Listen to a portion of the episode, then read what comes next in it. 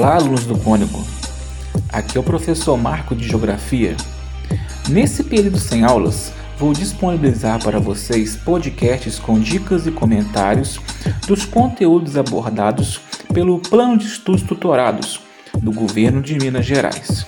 Bons estudos!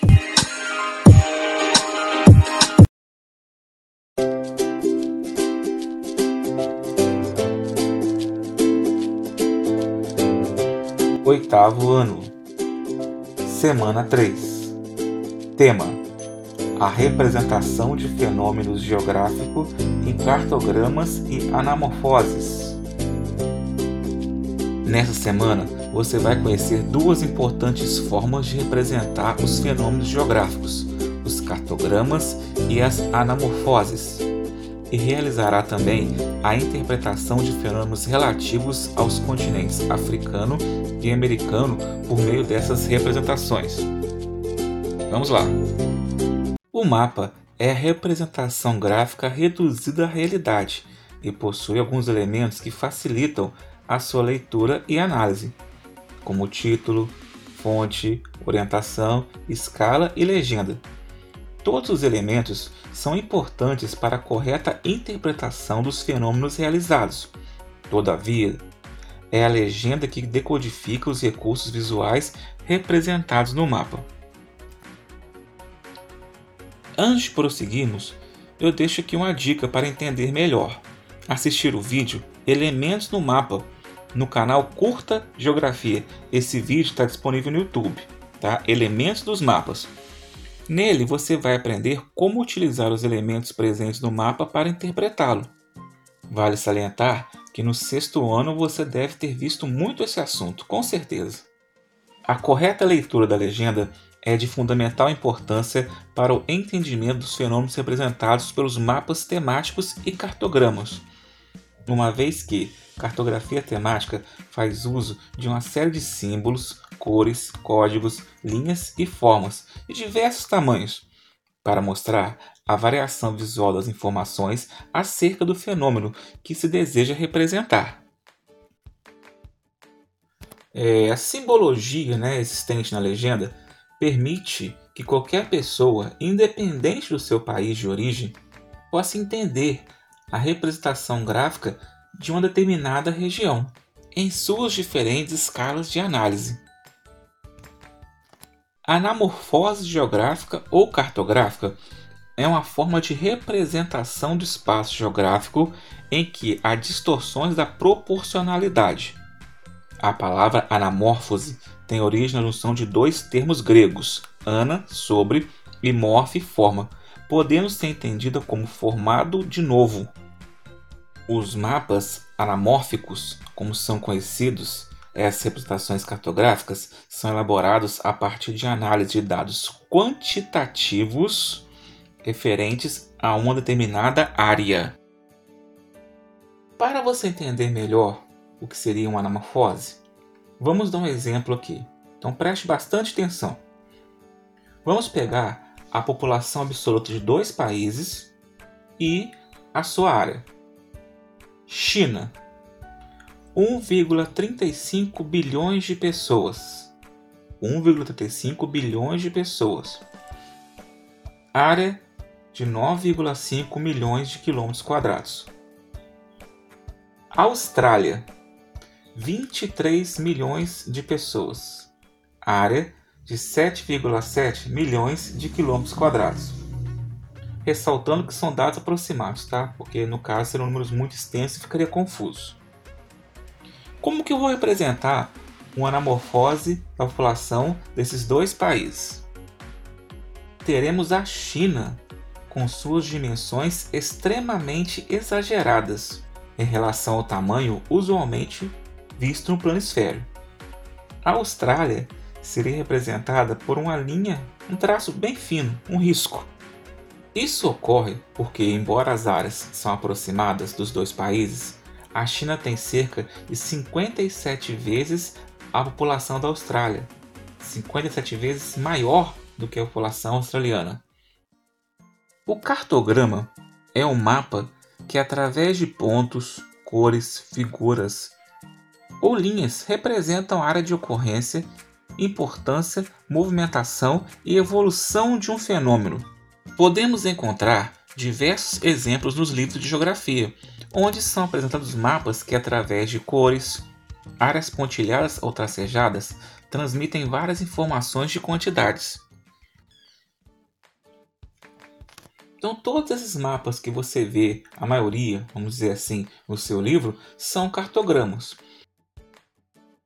Os cartogramas quantitativos destinam-se a representar a distribuição absoluta ou relativa dos dados relativos a fatos ou fenômenos geográficos ou não nas suas diversas áreas de ocorrência. Então você pode fazer praticamente uma análise de tudo, desde a questão social até a questão econômica, até uma questão política, praticamente tudo você consegue representar através de um cartograma quantitativo. Para saber mais, hoje são duas dicas, onde os links estão no seu material. São dois vídeos. O primeiro, cartograma e pictograma, com duração de dois minutos. Nele você aprenderá a diferença de cartograma e pictograma, duas formas bem comuns de representar o espaço usado na geografia. E o outro é o vídeo Anamorfoses, com duração de 4 minutos, onde você vai conhecer um pouco mais do que são anamorfoses e qual sua utilidade na representação de fenômenos espaciais.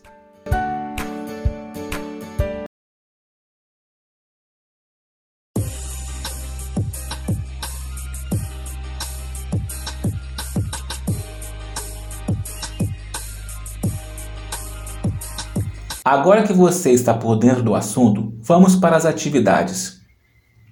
Anote as respostas e dúvidas no seu caderno, não sendo necessário copiar anunciados. Futuramente, elas serão corrigidas e valorizadas.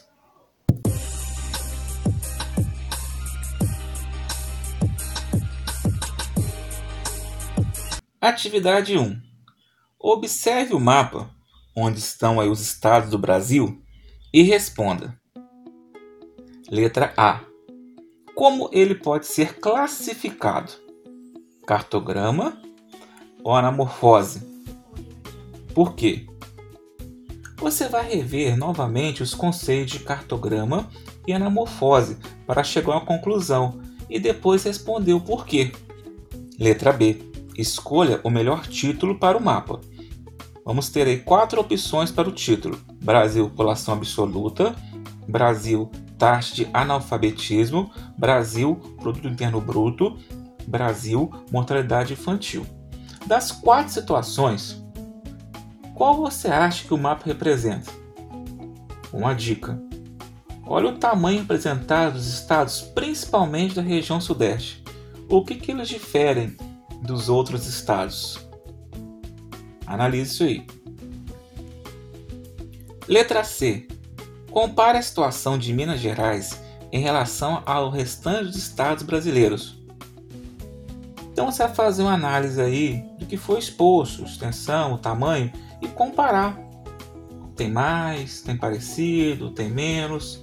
De acordo com o tema apresentado, você vai fazer essa análise, comparar Minas com aí, vamos supor, uns 4 ou 5 estados para ficar mais fácil a sua resolução.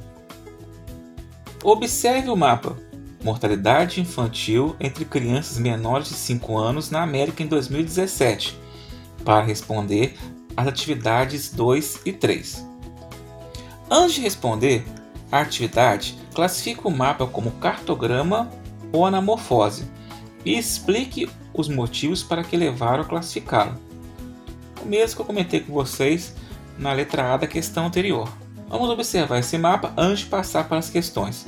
Então você tem aqui seis escalas, de 0 a 9, 10 a 19, 20 a 39, já em tom amarelo, 40 a 99, aí para um tom de vermelho entre 100 e 149, e no outro tom mais forte seria acima de 150 ou mais. Os 100 dados aqui principalmente seriam na Groenlândia e na Antártida, que nem está exposto nesse mapa, que são áreas que ficam o tempo todo congelado e praticamente não vive ninguém. Atividade 2. A partir da observação do mapa, descreva a situação da mortalidade infantil no continente americano e continente africano. Então você vai, com calma, analisar a legenda, os números expostos e chegar a uma conclusão da questão da mortalidade infantil. Atividade 3. Em quais países do mundo a mortalidade infantil é menor? Cite duas características observadas nesses países que fazem esse índice ser baixo. Então, inicialmente, você vai pegar um, um mapa mundo que tem na sua casa, um livro, com certeza você deve ter um livro de geografia para poder fazer essa análise. Nessa região onde você tem a mortalidade menor, você vai citar alguns países que têm a menor mortalidade infantil. Depois, né, essa, você faz essa análise tá, pela gradação de cores, onde você consegue determinar os continentes e depois determina o país. Você vai citar duas características observadas nesses países que fazem esse índice ser baixo. Então, principalmente, né, uma dica aí, questões ligadas à economia, saúde, saneamento, fazem uma resposta bem elaborada que você tem capacidade. Observe o mapa. Tamanho da riqueza econômica de um país medido através do Produto Interno Bruto, o PIB, para cada país em 2016, para responder as questões 4 e 5. Antes de responder a atividade, classifique o mapa como um cartograma ou na morfose e explique os motivos que levam a classificá-lo. Voltando para a gente bater bem nessa questão para saber classificar o que é um e o que é o outro. Então, nesse mapa, você vai ter aqui uma variação, uma escala de quatro intensidades, desde o menor PIB até o maior PIB. Você vai de um tom amarelo até um vermelho. O amarelo seria um menor PIB e quanto mais próximo do vermelho seria um PIB maior. Atividade 4. Como é calculado o PIB? Produto Interno Bruto de um país. Quais países de maior e menor PIB no cenário mundial. Então vamos em duas partes. Na primeira parte, você vai fazer uma pesquisa caprichada e levantar esses dados, já definindo o que é o PIB.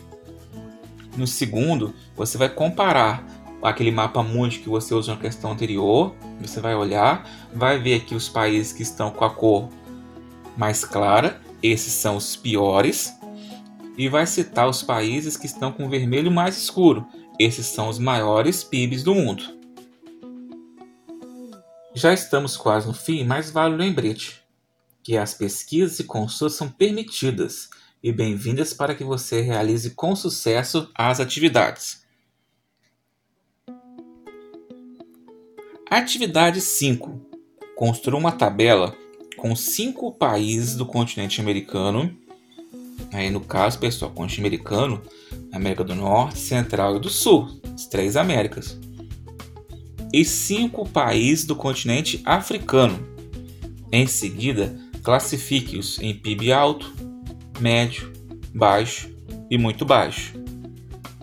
Aproveite a pesquisa que você fez na questão anterior e faça essa tabela, introduzindo esses dados de PIB baixo, médio, alto e muito alto então você escreve o país e na frente você classifica de acordo com o que foi pedido. Obrigado pela atenção, até uma próxima!